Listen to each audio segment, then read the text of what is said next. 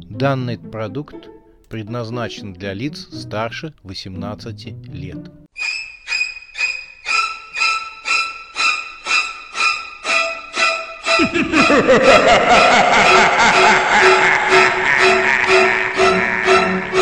Пощекочи, нервишки.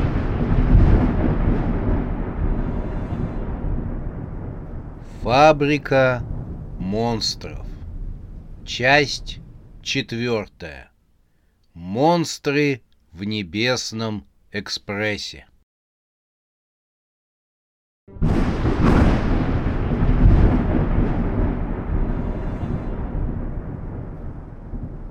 Юля четко следовала рецепту. Бумага с переводом, выполненным племянницей мадам Жаботинской, лежала перед ней. Юля никогда не отличалась талантом в кулинарии, но в этот раз она старалась как только могла. На широкой плите кипела скороварка с жижей, которая каждую секунду меняла цвет. Юля стояла возле плиты красная, как столевар.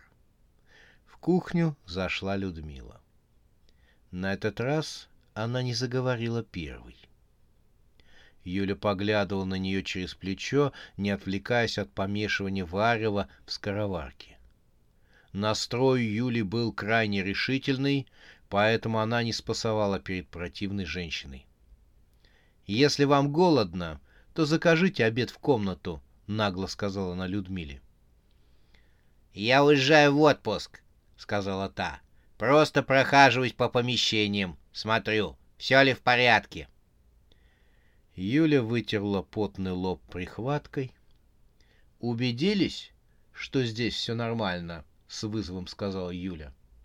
Она все еще считала себя хозяйкой дома, хотя и ненадолго. Потому что после того, как она покинет этот страшный дом, она перечеркнет всю свою прошлую жизнь. «Убедилась!» Тон Людмилы был не такой противный, как обычно. «У вас кардамон упал!» «Простите?» «Говорю, у вас пакетик с кардамоном упал на пол!» Юля рассеянно посмотрела вниз. «Спасибо!» Удивленная таким вниманием, Юля подняла пакетик с пола, но Людмила уже выходила из кухни. Юля еще раз посмотрела на пакетик. Как она могла не заметить, что кардамон упал на пол? Глянула в рецепт. Кардамон нужно было положить обязательно. Если бы Людмила не указала ей на ошибку, то рецептура была бы уже другая. Когда огонь под скороваркой был потушен, Юля с сомнением посмотрела на клокочущую жидкость распространявший страшное зловоние. Она прикрыла скороварку крышкой и еще раз пробежала глазами по рецепту. Вроде все сделала правильно. Последний пункт гласил, что после приготовления зелья нужно обязательно закрепить крышку. «Зачем закреплять крышку?» — подумала Юля. Она посмотрела на скороварку Крышка на мгновение приподнялась и тут же опустилась. Сердце молодой женщины вздрогнуло. В возникшем на мгновение зазоре между краем крышки и краем самой скороварки она увидела желтый глаз с зелеными разводами. Женщина бросилась к скороварке и налегла всей массой на крышку. К ее ужасу в скороварке нечто дергалось, пока она завинчила крышку, что-то пыталось выбраться наружу. И вот она, дверь комнаты для спиритических сеансов. Юля со скороваркой подошла к ней. Решимость давала ей силы она получит сегодня то самое богатство и уедет навсегда из этого страшного дома из города вместе с Вадимом. Она несколько раз глубоко вздохнула и толкнула дверь. В комнате так ничего и не поменялось. Юля поставила скороварку на пол. Она обратила свой взгляд на стол с хрустальным шаром посередине. Шар начал менять свой цвет. Юля коснулась перевода документа, который лежал у нее в сумочке.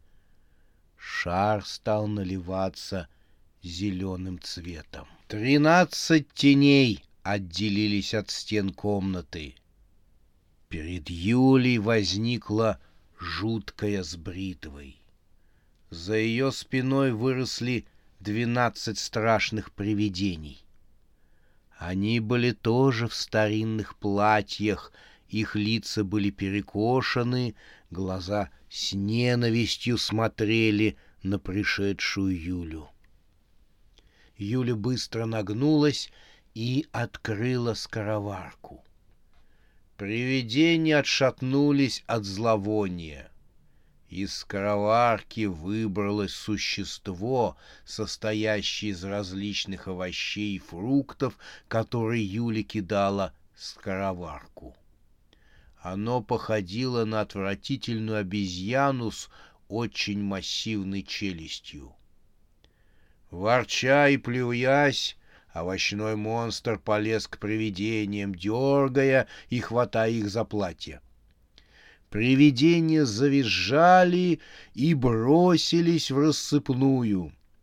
За ними бежал овощной монстр. Привидения кинулись к зеркалам и стали исчезать в их глубинах.